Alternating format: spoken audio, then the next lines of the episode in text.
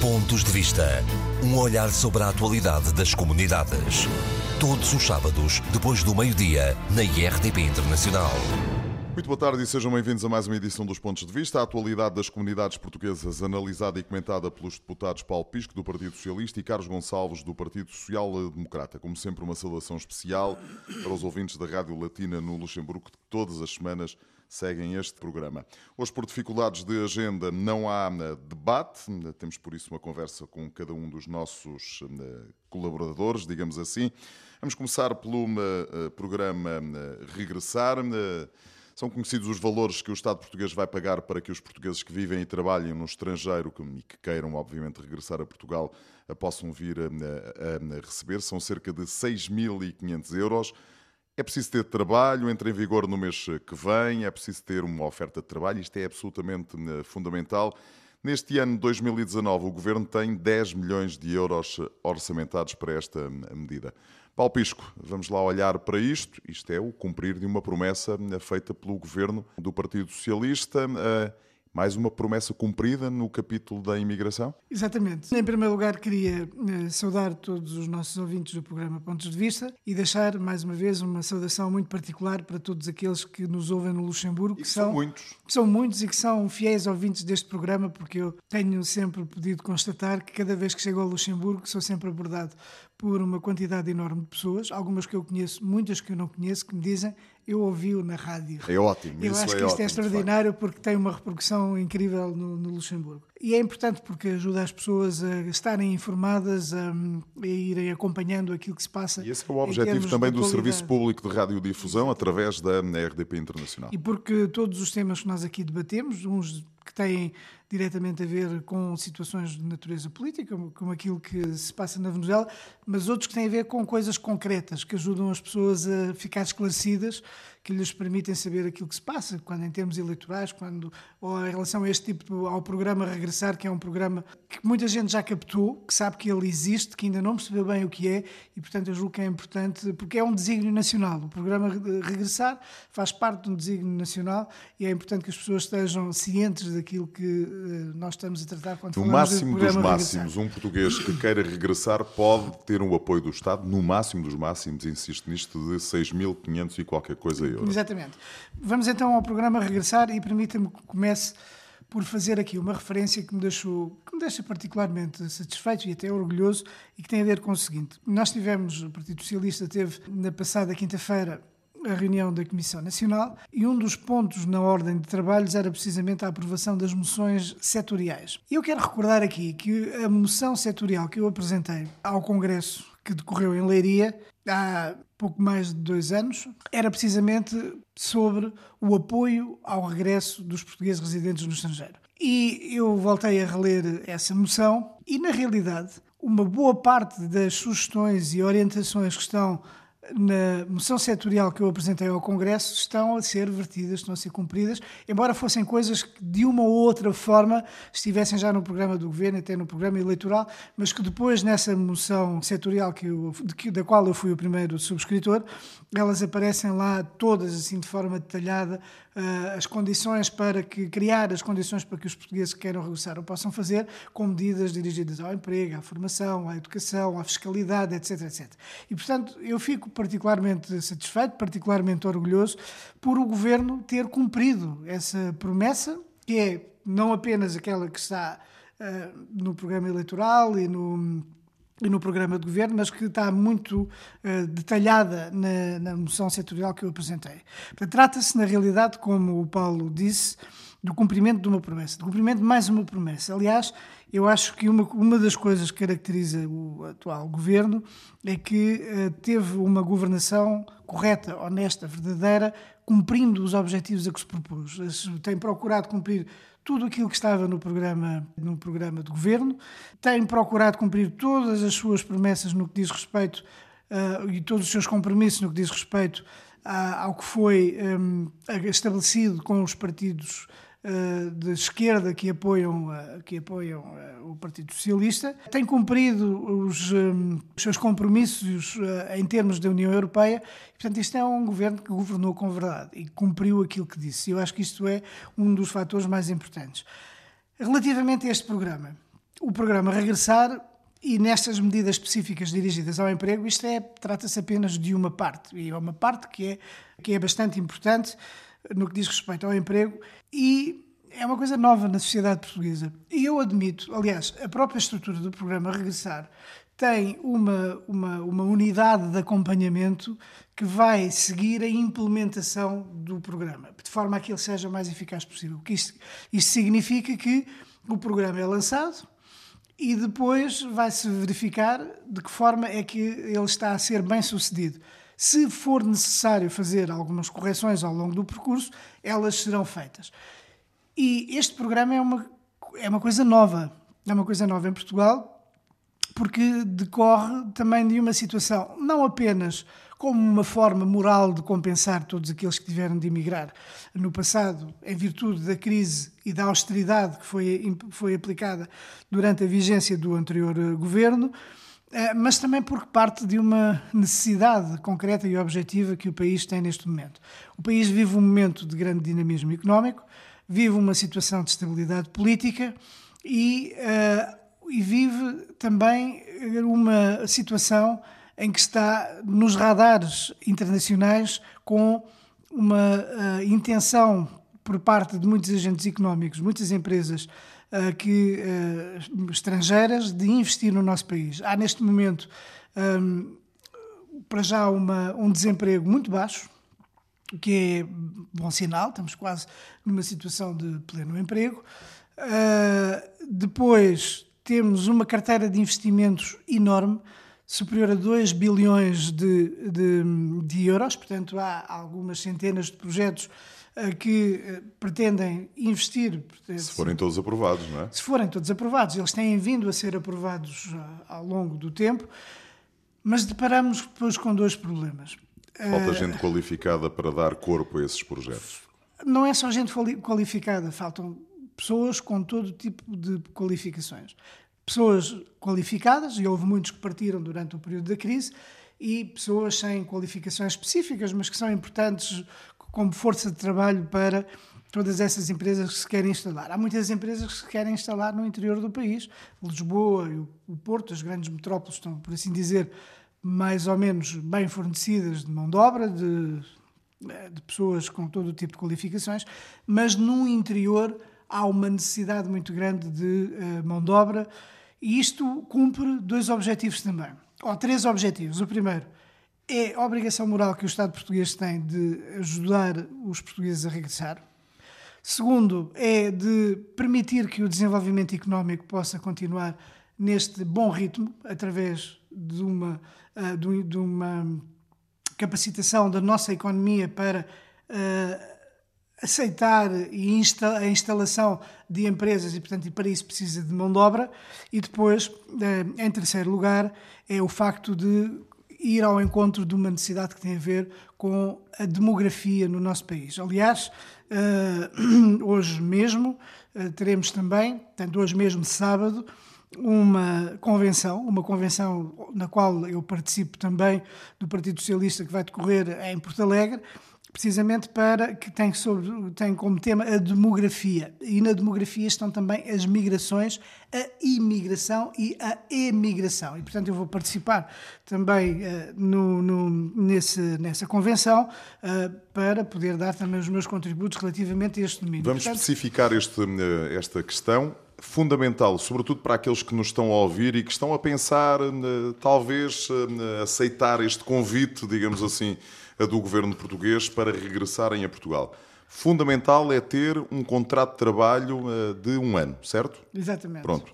Depois, eh, como é que isto se pode processar? Ou seja, imagina, eu estou no Luxemburgo, mas estou a pensar em vir uh, uh, embora. Uh, como é que eu me inscrevo? Vou ao consulado? É no site do, do Instituto da Formação Profissional? À partida, há dois canais que são os essenciais por um lado, através do Instituto de Emprego e Formação Profissional, porque é lá que estão todas as ofertas de emprego, e por outro lado, através dos postos consulares. Os postos consulares têm toda a obrigação também de fornecer este tipo de informação, orientar as pessoas para os sítios eh, específicos que lhes garantam todo esse tipo de informação. É importante, e o Paulo também aqui referiu, é importante esta dimensão do emprego, que as pessoas que venham para cá venham para trabalhar e, portanto, os próprios, eh, os próprios confederações empresariais, todas elas, quer eh, da indústria, quer do comércio, quer do turismo, se pronunciaram de uma forma balanceada eh, relativamente a este aspecto. Dizem, por um lado, que é muito importante que todos os setores possam ser abrangidos, que as ajudas por si só podem não ser suficientes, o que também pode ser compreensível, e que, por outro lado, é importante que se abra um pouco o leque relativamente a todo tipo de qualificações e todo tipo de serviços e de, e de, de, de, empresas. Mas que há uma coisa que é fundamental, que é a ligação deste programa às, às confederações empresariais, portanto, ao Instituto de Emprego, em ligação com os, com os setores de atividade económica, indústria, comércio e turismo. E, portanto, é, é importante que assim seja. E eu admito como os patrões, já todos eles, os patrões das confederações patronais, eh, já tomaram as suas posições também relativamente a este problema, a este programa, que possa eventualmente até haver algum tipo de ajustamentos para ir ao encontro daquilo que são as posições que, ele, que, que assumiram. Agora, uh, o programa Regressar em si próprio é um programa que tem suscitado um grande interesse. Eu tenho observado isso nas minhas deslocações por vários países, na Suíça, em França, na Alemanha, e na realidade há pessoas que mostram interesse em conhecer o programa. Portanto, o que revela que as pessoas poderão Já é um pontapé de saída, dizendo o termo é, futebolístico, não é? Por outro lado, também temos de ter consciência de que as pessoas que têm a sua vida instalada, que estão enraizados já num determinado país, também não tomam uh, uma decisão de regressar, a menos que já o estejam a pensar, e então, e nesses casos, aqueles que já estão a pensar, mais facilmente podem aderir ao programa. E nós desejamos que isso possa acontecer. Se não tiverem a pensar e começarem a pensar, aí pode ser mais difícil, porque nós também sabemos que quando as pessoas estão noutros países têm, criam vínculos, estão a trabalhar, têm lá os filhos, uh, eventualmente constituíram empresas, tenho ouvido relatos de pessoas que foram, até por razões económicas, para determinado país e que depois evoluíram de tal forma que nasceram filhos ou que constituíram uma empresa e, portanto, têm lá já a sua vida enraizada, estabilizada, que construíram a sua vida social. Portanto, há, uh, é, é, um programa que é muito importante, que é uma coisa nova na nossa história. Portanto, nunca tinha havido um programa uh, estruturado desta forma e com, com, com apoios tão amplos, porque nós estamos a falar de emprego, mas também estamos a falar de facilidades a nível da educação, a nível fiscal, com a isenção de uh, metade do IRS no total dos rendimentos durante 5 anos, o que representa muito dinheiro.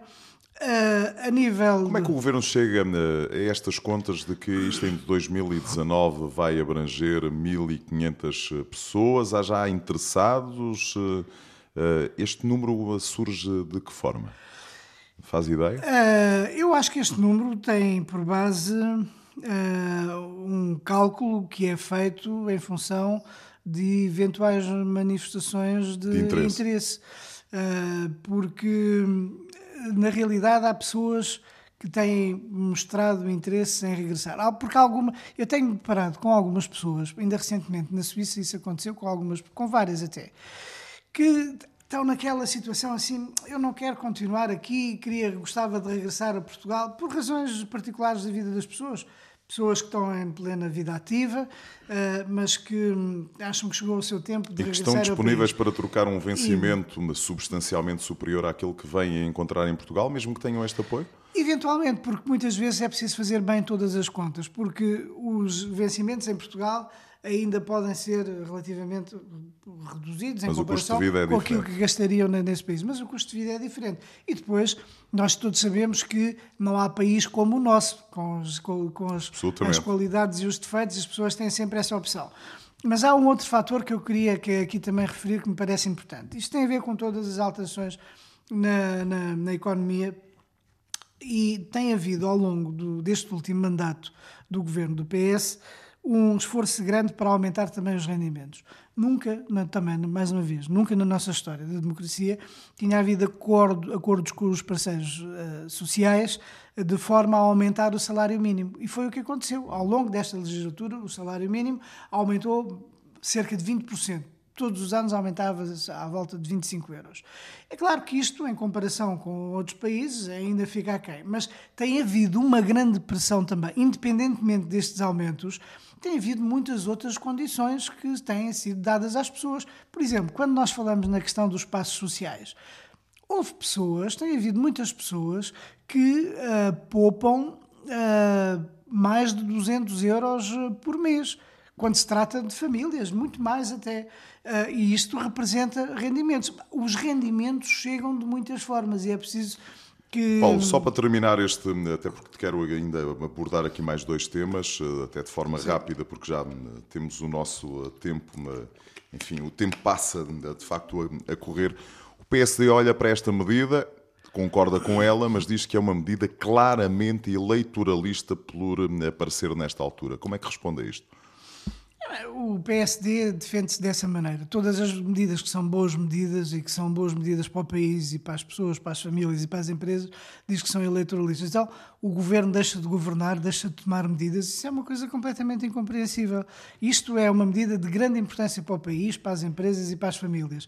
E ela é tomada depois de ser amadurecida durante muito tempo e aparece. Aparece que pode aparecer agora, ela vai ter continuidade. O importante é que apareça. Eu, eu, eu, o programa Regressar é um grande programa e eu convido todos os portugueses residentes no estrangeiro a olhar bem para ele e para verem das condições que têm, avaliarem bem se pode ou não servir os seus interesses e os seus propósitos. Paulo Pisco, uma das hum, preocupações que temos tido ao longo destes eh, praticamente quatro anos de conversas eh, semanais na RDP Internacional é a Venezuela.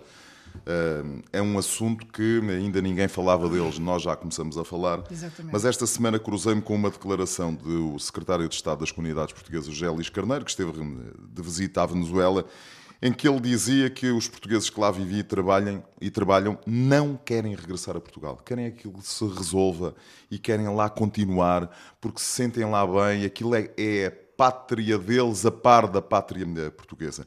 Como é que o senhor olha para esta eh, declaração? Isto revela um espírito de resiliência absolutamente notável da comunidade portuguesa. Exatamente. Eu estou completamente de acordo. Eu acho que revela, e tal como disse, era isso que era nisso que eu estava a pensar, eh, revelam um grande espírito de, resili de, resiliência por parte dos portugueses, de capacidade para resistir, de capacidade para resistir ao sofrimento, de capacidade para resistir às adversidades e que está na linha com aquilo que tem sido uh, revelado como as características dos portugueses que estão espalhados pelo mundo, que é a sua extraordinária capacidade de adaptação a todo o tipo de circunstâncias.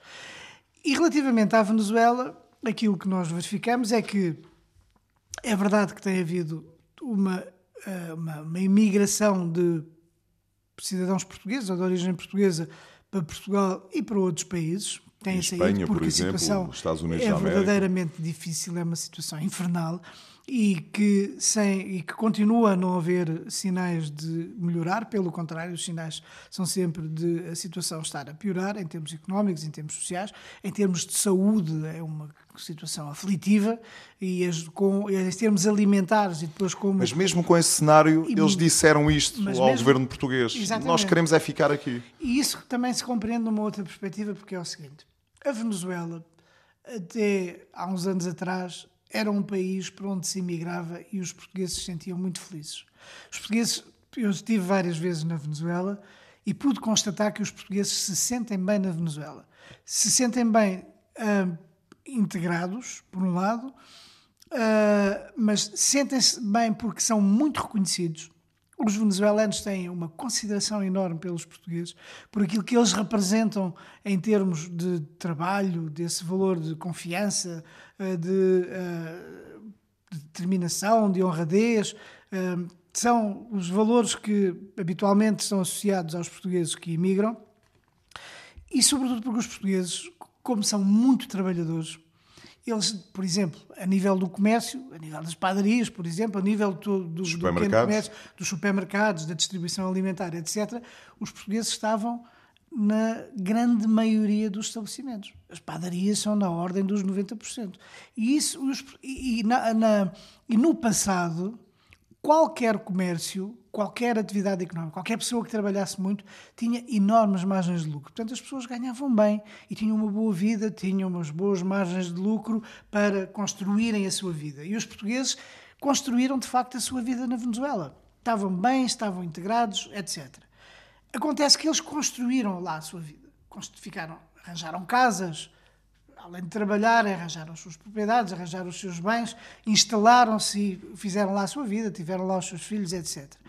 Os, os portugueses sempre, de uma maneira geral, tiveram os seus bens lá. Quando começou a crise começaram os problemas, as dificuldades, o, a, grande, a, a grande contrariedade dos portugueses é que hoje aquilo que eles têm praticamente não vale nada por causa da inflação descontrolada superior a um milhão. E, portanto, e as pessoas pensam assim, eu não posso vender isto, porque se eu vender isto, ninguém me dá nada por isto.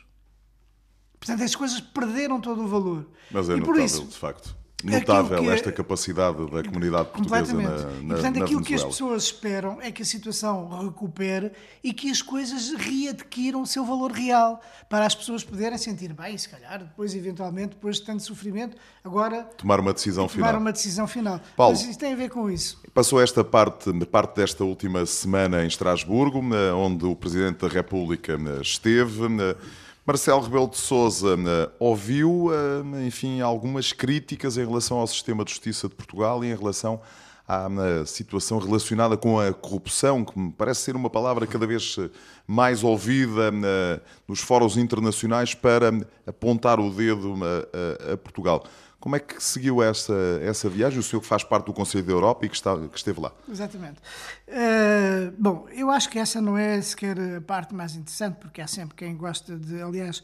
Foi uma parlamentar quem, espanhola. Foi uma parlamentar é? espanhola é? e nós sabemos também qual é a situação em Espanha. Portanto, mas, mas pronto, de qualquer maneira, o Presidente respondeu a essa questão com muita elegância e, hum, e disse que, de facto, o nosso sistema de justiça é um sistema de justiça que está, o sistema de justiça e o sistema de eh, combate à corrupção, tudo isso é um sistema que está em completa adaptação e em completa adaptação e transformação e aquilo que nós temos em termos de instituições de combate à corrupção são instituições que funcionam, que têm funcionado e, portanto, e que têm vindo a adaptar-se com a autonomia do, uh, do Ministério Público e todas essas questões. Portanto, isso não é a questão que seja. Qual foi a parte mais, mais interessante, relevante. em sua opinião? Na minha opinião, a parte mais interessante foi aquela em que ela defendeu, em que o Presidente da República, Marcelo Rebelo de Sousa, defendeu, uh, por um lado, a Assembleia, o Conselho da Europa e a Assembleia Parlamentar do Conselho da Europa como uma das principais instituições, a instituição multilateral global que tem um papel absolutamente insubstituível na defesa da democracia, dos direitos humanos e do Estado de Direito. Esses são os, a questão essencial, uh, central, porque a Assembleia Parlamentar do Conselho da Europa tem sofrido nos últimos tempos algumas perturbações, algumas crises. Estávamos no meio, precisamente, de uma de uma discussão que deu nesta última sessão do, do Conselho da Europa relacionada com a possibilidade de regresso da Rússia, e todos nós sabemos como essa questão não é uma questão pacífica, por causa da anexação da Crimeia, por causa da parte oriental da Ucrânia que foi invadida e tomada uh, por, uh, enfim, com o apoio da Rússia, uh, enfim, todo um conjunto de outras perturbações. Um, e estas foi de facto uma, aliás, foi um discurso bastante apreciado, mas a defesa dos valores, a defesa destes valores é que eles devem permanecer como o coração da atividade e da vida do Conselho da Europa. Mas Valores houve... da Europa, que trouxeram a Europa do pós-Segunda Guerra Mundial Exatamente. até aos dias de hoje, não é? E, mas houve uma outra parte que eu gostei particularmente, que foi uh, aquela em que o Presidente da República, que teve sempre muito à vontade e que as pessoas acharam que ele teve uma intervenção notável, como sempre tem o nosso Presidente da República, uh, e que teve a ver com uh, a defesa da ação dos portugueses uh, no Conselho da Europa. Portanto, temos muitos funcionários. O Presidente da República teve a oportunidade de se encontrar com os funcionários, teve a oportunidade de, se, de falar com a delegação portuguesa, no, dos, com todos os deputados no Conselho da Europa e é o contributo que os portugueses podem dar para a defesa destes valores contra a intolerância, contra o racismo, contra a xenofobia, em defesa da liberdade, da democracia, das, uh, do, do, Estado de Direito, dos direitos humanos, isso faz parte integrante do nosso espírito, do nosso espírito universalista, da nossa capacidade de ser tolerantes. E o Presidente da República fez também uma apologia como costuma fazer sempre também, e que eu acho que faz muito bem, de Portugal e da capacidade que Portugal tem, da sua, da sua experiência histórica que tem através das suas diásporas. O Presidente falou nisso, porque os portugueses são pessoas que, estão em todo o lado, de facto, e ganham uma experiência, interiorizam uma experiência que depois lhes... E insisto, lhes... com esta capacidade que eh, vimos na Venezuela, Exatamente. essa capacidade de resistência de resiliência. Paulo Pisco. Muito bem, muito obrigado. Muito obrigado e até para a semana. Até para a semana também. Carlos Gonçalves, boa tarde. Está ao telefone porque está em França, participou na sessão do Conselho da Europa de que é membro, ouviu o Presidente da República, Marcelo Rebelo de Sousa, que esteve na a meio da semana, reconhecer que Portugal é um dos países mais condenados pelos atrasos na justiça e que a corrupção é também um assunto que merece atenção. Que comentário lhe mereceu esta intervenção do Presidente da República aí em Estrasburgo? Eu acho que o Presidente da República esteve muito bem e a sua vinda era realmente já um ansejo da delegação parlamentar de Portugal aqui no Conselho da Europa. É um órgão muito importante para Portugal. Portugal foi aqui que aprendeu realmente um caminho que o levou de estar depois aquilo que é hoje a União Europeia. E, portanto, a presença aqui do Primeiro-Ministro, do, do Presidente da República de Portugal era também importante no momento em que esta organização vive também alguns momentos algo conturbados devido à exclusão dos, dos deputados russos, precisamente nesta sessão, mas teve uma intervenção muito feliz em que chamou a atenção da importância deste órgão, que é um direitos do homem, valores da democracia, que essenciais nos dias de hoje. Esse é claramente o caminho. Apontou para soluções multilaterais.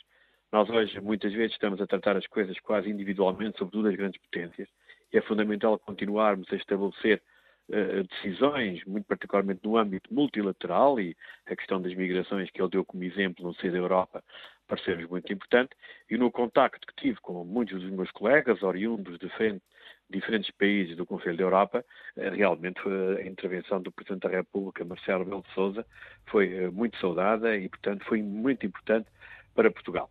É verdade, faço também a sua intervenção, que o momento pior foi quando o Presidente da República, sem responsabilidades, digamos, diretas no assunto, é chamar, chamar, chamar, foi chamada a atenção, muito particularmente uma parlamentar espanhola, Portugal se tem arrastado na transposição de legislação relativamente à corrupção, foi lembrar também a questão dos laços familiares que existem no governo de Portugal, e aí o Presidente da República eh, tentou defender o país, que é a sua missão, dizendo que estaríamos a avançar com um conjunto de legislação para eh, haver mais transparência no plano político em Portugal, mas realmente aquela ideia que esta questão que acontece em Portugal, que não tem grande repercussão e que não se passa nada, finalmente passa-se, porque no estrangeiro temos parlamentares no Conselho da Europa que realmente estão preocupados também com a imagem que um país dá e que tem reflexos também em toda a organização. Foi um momento menos bom, mas que o Presidente da República tentou da melhor forma responder, mas eh, realmente não foi um bom momento esse para Portugal. Em resumo, foi uma participação bem positiva essa do Presidente da República em Estrasburgo. Eu penso que sim. Eu penso que o Presidente da República demonstrou também aquilo que nós somos como país. Eu tinha uma pergunta que acabei por não poder fazer, porque o tempo perguntas e respostas não permitiu que todos os deputados pudessem intervir.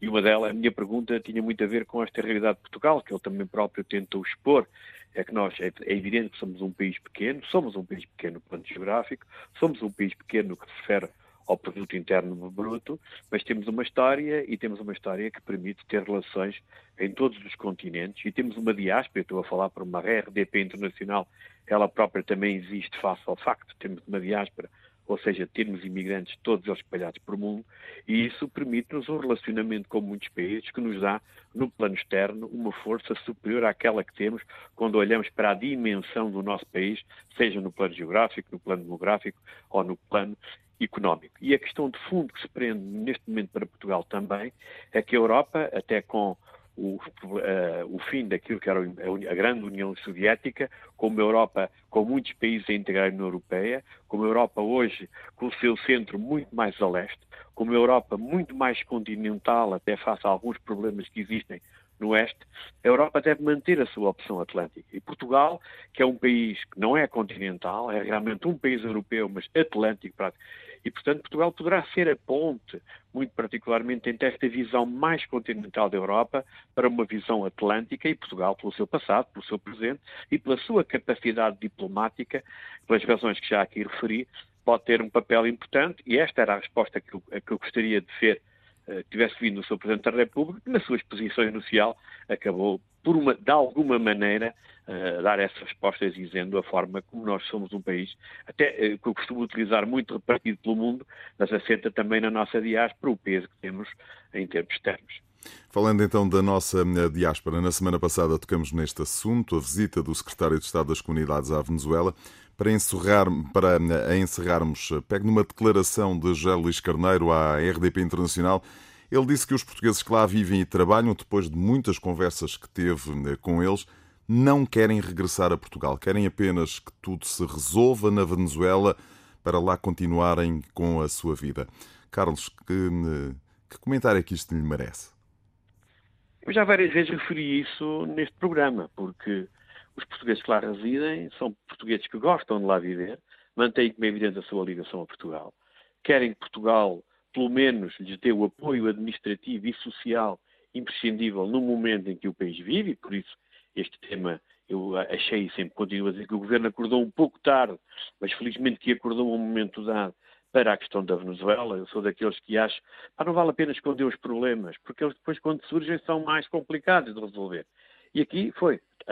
Atrasaram-se um pouco, mais tarde vieram a jogo, tinham que ir e, como é evidente, as consequências da crise venezuelana para a nossa comunidade é de uma dimensão que não temos outra nos últimos, nas últimas décadas nas nossas comunidades e talvez até para o país. Eu acho que não temos há tantos anos tantos portugueses envolvidos numa situação tão complicada como é aquela que se vive na Venezuela. Que não queiram vir, normalmente é assim. As pessoas, quando imigram, nos primeiros anos, têm sempre vontade de regressar.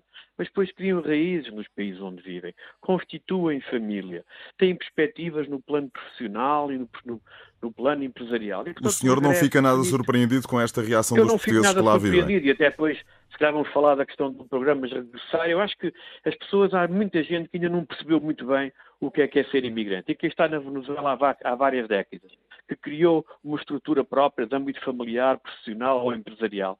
É evidente que o regresso torna-se extremamente complicado, eu diria até pela distância geográfica, para estes portugueses impossível, a não ser que uma crise os tivesse que uh, levar a ter que regressar a Portugal. A vida deles continua ligada a Portugal, no aspecto cultural, no aspecto simbólico, sentimental, um patriotismo muito, muito forte, mas regressar a Portugal definitivamente quem conhece as comunidades portuguesas, muito particularmente fora da Europa, sabe que assim é. E na Europa, cada vez, é, cada vez é mais assim, até porque na Europa, por razões diferentes, mas também de mobilidade fácil, as pessoas não têm tanta necessidade de pensar no seu regresso definitivo. E é expectável que mesmo aqueles que já saíram da Venezuela, um dia que seja possível, eh, queiram regressar ao, ao país que os acolheu, não é?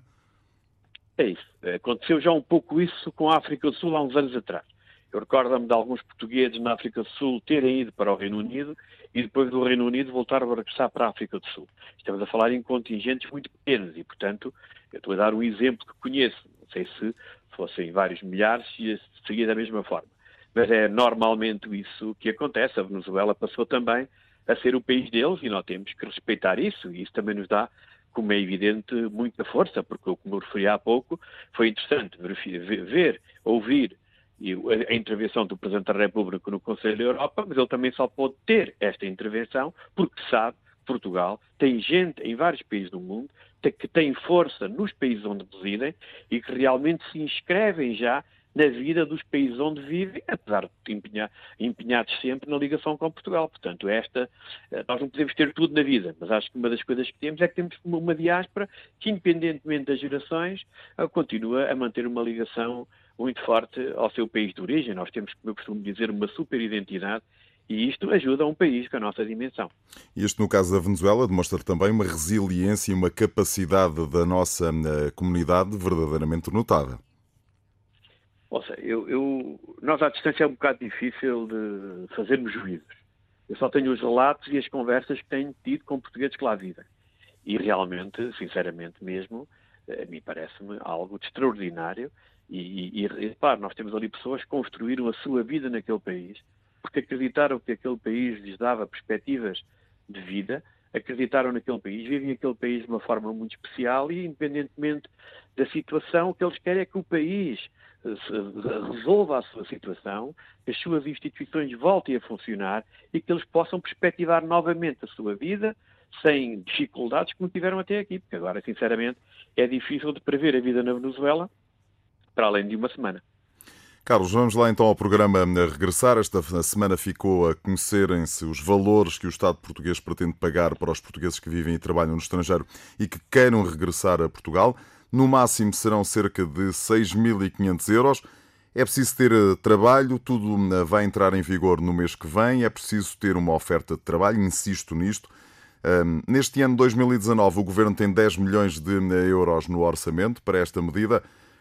Como é que analisa tudo isto, Carlos? A questão é muito direta da minha parte. Primeiro, uma análise, mas depois acredita que são valores suficientes para convencer os portugueses a regressarem em definitiva a Portugal? Olha, em primeiro lugar, eu gostava de dizer que, como é evidente, eu sou favorável que temos que, como é evidente, aperfeiçoar os programas de aproximação deste universo das comunidades portuguesas, que tem um enorme potencial com o seu país de origem. E também tenho que dizer isto porque não poderia mudar de opinião, dado que eh, no anterior governo, portanto antes de 2015, o então secretário de Estado Pedro Lomba fez algo que tinha acontecido pela primeira vez, foi criar também um programa de apoio ao empreendedorismo, a valorização do, do empreendedorismo migrante, que na altura foi altamente criticado, até é bom que consultem as declarações de alguns políticos da altura, e que foi a primeira vez que houve uma medida neste sentido e que tem, como é evidente, todo o interesse. Eu próprio sou autor de trabalhos, muito particularmente dentro do meu partido e associados aos territórios de baixa densidade, no sentido de potenciar o investimento das comunidades portuguesas nesses territórios, investimento esse no plano empresarial, mas face à crise demográfica de alguns distritos e conselhos de Portugal, também possibilitar que houvesse eh, algum, nem em matéria fiscal, alguma valorização no sentido de permitir alguma como é que eu ia te explicar? Que as pessoas possam ter que pagar menos impostos, muito particularmente no que diz respeito ao IMI, para investirem nessa matéria. Eu recordo, quando fui Estado Estado das Comunidades Portuguesas, no orçamento para 2005, nós baixámos os rendimentos prediais para os imigrantes de 25% para 15%. Portanto, só posso ser favorável, tanto mais que já nesta legislatura, eu e o meu grupo parlamentar do PSD acabamos por apresentar um projeto de resolução que recomendava precisamente ao Governo a criação de um plano de incentivo à fixação em Portugal de membros da nossa diáspora, mas explicando que esta não é uma questão muito fácil, nem é sequer uma questão administrativa. O Governo, em 2018, no verão, lançou um conjunto de ideias que acabámos todos por não perceber muito bem como é que foi concluída? E repare que aparentemente era para o orçamento deste ano, nós não temos qualquer informação do que é que aconteceu, quem beneficiou, quem não beneficiou, ou seja, lançou-se aquele programa, teve eco na comunicação social, não sabemos o que é que aconteceu, se alguém beneficiou, se não beneficiou, como é que foi, em territórios, e agora o Governo ap apresenta este programa a regressar, que tem algumas particularidades interessantes, é que vende que é um apoio de 6 mil e tal euros, mas no fundo o apoio é 2.614 euros, só numa, com um agregado familiar, só com o pagamento da taxa de transporte, é que poderá atingir o valor principal, aquele que é referido na comunicação social, que o Paulo Sérgio referiu, de 6 mil euros, obriga a um contrato de trabalho de um ano, e portanto, como sabe, não é fácil, muito particularmente nas zonas mais necessitadas de trabalho, encontrar este contrato de trabalho, por isso até já houve instituições sindicais uh, e, e patronais a levantar esta questão. O secretário, o secretário de Estado eh, diz que uh, neste capítulo vai haver um trabalho muito profícuo pois, com é, as empresas, não é? Mas agora vamos entrar naquilo que é fundamental, que é isto. É que isto só, só é possível para quem regressou antes de 2015. Ou seja, aqueles que emigraram já com o governo socialista, ah, não, ninguém imigra. Há uma, há uma decisão, uma, uma orientação ideológica que desde que o Partido Socialista e os outros partidos que sustentam o Partido Socialista no governo, já não há imigração e, portanto, acabou. Não é para todos, é só para alguns. E depois, extraordinariamente, isto aplica-se a 2019 e 2020, ou seja, estamos a, a aprovar um, um, programa que poderá ter pontos positivos. Atenção, que nós só temos o vem na comunicação social. Não temos mais nada. Portanto, eu estou a falar pelo aquilo que li na comunicação social. Eu também não tenho, é Carlos, nenhuma Pronto. informação extra em relação não, é isso. É que lança, Ou seja, lança, apenas e só aquilo que saiu no Jornal Público e, qual, e que o Secretário de Estado eh, explicou depois em declarações à RDP Foi, Internacional. Pronto, é tudo, muito, é tudo assim. Já em 2018 foi assim em relação ao IRS, nunca se concretizou nada e agora estamos no mesmo panorama. Mas ainda por cima é só aplicável em 2019 e 2020, porque vamos ter eleições. E repare, o governo está há quatro anos no poder. Há quatro anos que fala nisto. Falou no início de julho. Ou seja, o Parlamento vai cessar o seu trabalho durante a primeira quinzena de julho. O que quer dizer que nem vai ser escrutinado no Parlamento. Poderá eventualmente ser no meio do mês de agosto pela Comissão Permanente. E, portanto, isto é claramente um calendário antes de 2015 ser aplicável só em 2019 e 2020. Ser apresentado com a, com, documentação, com a argumentação pronta durante o correr do mês de julho, a dois meses das eleições. É, ou seja, não vão ter que dar qualquer tipo de explicação se teve sucesso, não se teve sucesso. Portanto, mais uma é medida eleitoralista no seu entender. Esta é claramente uma medida eleitoralista. Esta é que é uma daquelas medidas eleitoralistas que eu diria sem vergonha porque o Governo teve tempo para apresentar isto. O nosso projeto de resolução tem vários meses e na altura eu até pensava que o Governo iria apresentar qualquer coisa. Não, o Governo apresentou no preciso momento em que não pode ter o contraditório. E a pergunta que eu deixo é, mas porquê? Qual é que é o receio? Porquê é que demoraram tanto? Só agora quando chegaram às eleições é que se lembraram que haviam imigrantes que eventualmente poderiam potenciar um investimento aqui e acolá, apesar de eu entender que esta forma não vai permitir o regresso de muita gente, tanto mais que as expectativas prevêem. As expectativas, veja bem, as expectativas já são de 1.500, não é isto que vai alterar. Mas a ideia de base é uma ideia positiva, porque é que esperaram tanto? Ou talvez tivessem medo de serem, de lhes lembrar aquilo que algumas das pessoas que estão ligadas a este governo disseram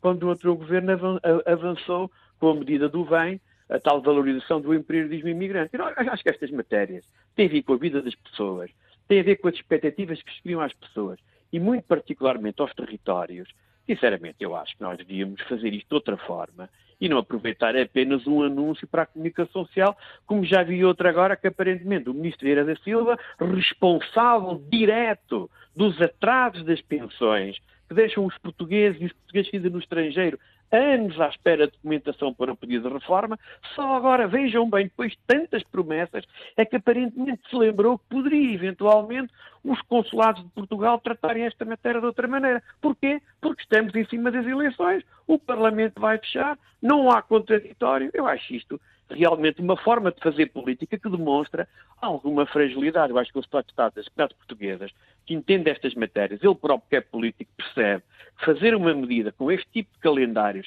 aplicável só no ano das eleições e no ano a seguir às eleições, e que, e que não permita àqueles que emigraram depois de 2015 de ter acesso a estes apoios, sinceramente, e no momento em que o Parlamento já vai ter uma capacidade de intervenção muito reduzida, eu sinceramente, todas as pessoas que percebem um pouco de política perceberão que a medida peca, independentemente de ser bondosa no início, eu comecei por dizer aquilo que entendo nesta matéria, aquilo que eu já fiz também nesta matéria, realmente é, uma, é algo de, de sensacionalismo para aproveitar, como é evidente, o ato eleitoral e o que se percebe não é propriamente o sucesso da iniciativa, é a imagem que o governo pode ter a dizer estamos atentos, estamos preocupados, mas alguém há de fazer isto porque nós, sinceramente, é só 2019 e 2020 e depois logo vemos. É mais ou menos isto que fica claro com esta iniciativa que vai saindo às pinguinhas e nós, deputados, estamos obrigados a recorrer à comunicação social para poder responder à própria comunicação social que nos questiona sobre esta matéria. O número eh, que a própria comunicação social avançou, eh, citando fontes eh, do governo, são os tais 1.500 pessoas para este ano de 2019. Acha que se houver um bom trabalho por parte dos consulados, por parte das feiras de emprego, que são duas das questões que foram até faladas por parte do secretário de Estado que falou, Uh, acha que isto é suficiente para atrair mais gente, Carlos? Eu, em primeiro lugar, não consigo perceber muito bem como é que se chega hum, ao número dos 1500. Eu gostava que me explicasse. Porque é 1500? Mas em, qual é que é a base para chegar ao número de 1500?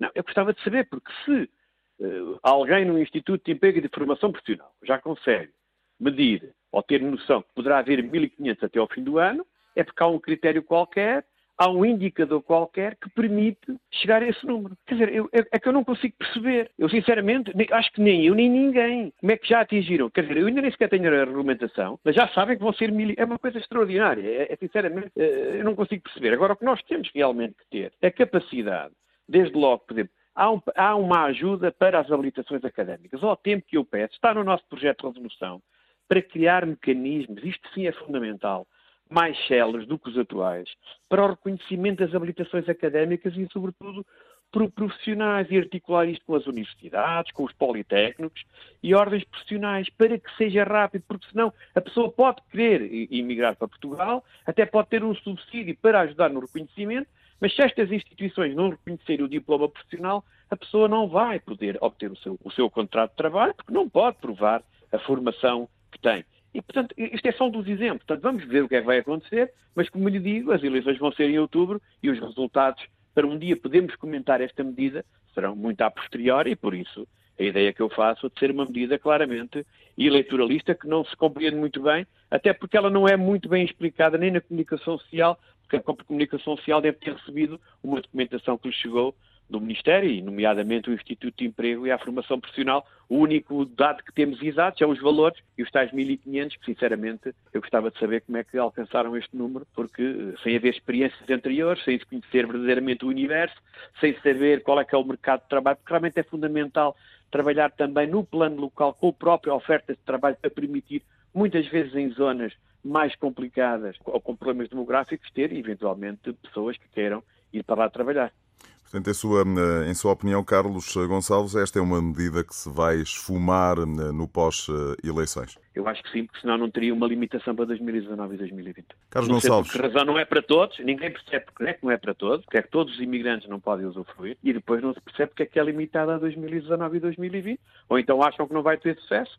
Não percebo, quer dizer, há aqui, há aqui. E depois é o timing eleitoral. E as pessoas têm algumas dificuldades, eh, algumas dificuldades em perceber, ou percebem muito bem. É isto que muitas vezes está a acontecer, tal e qual, como a questão dos lugares referentes ao ensino superior, que essa aí então é a maior surpresa que eu já tive desde que faço política na área das comunidades portuguesas. Carlos Gonçalves, muito obrigado. Até para a semana. Até para a semana. O Pontos de Vista regressa dentro de oito dias. Muito obrigado. Pontos de Vista. Um olhar sobre a atualidade das comunidades. Todos os sábados, depois do meio-dia, na IRTP Internacional.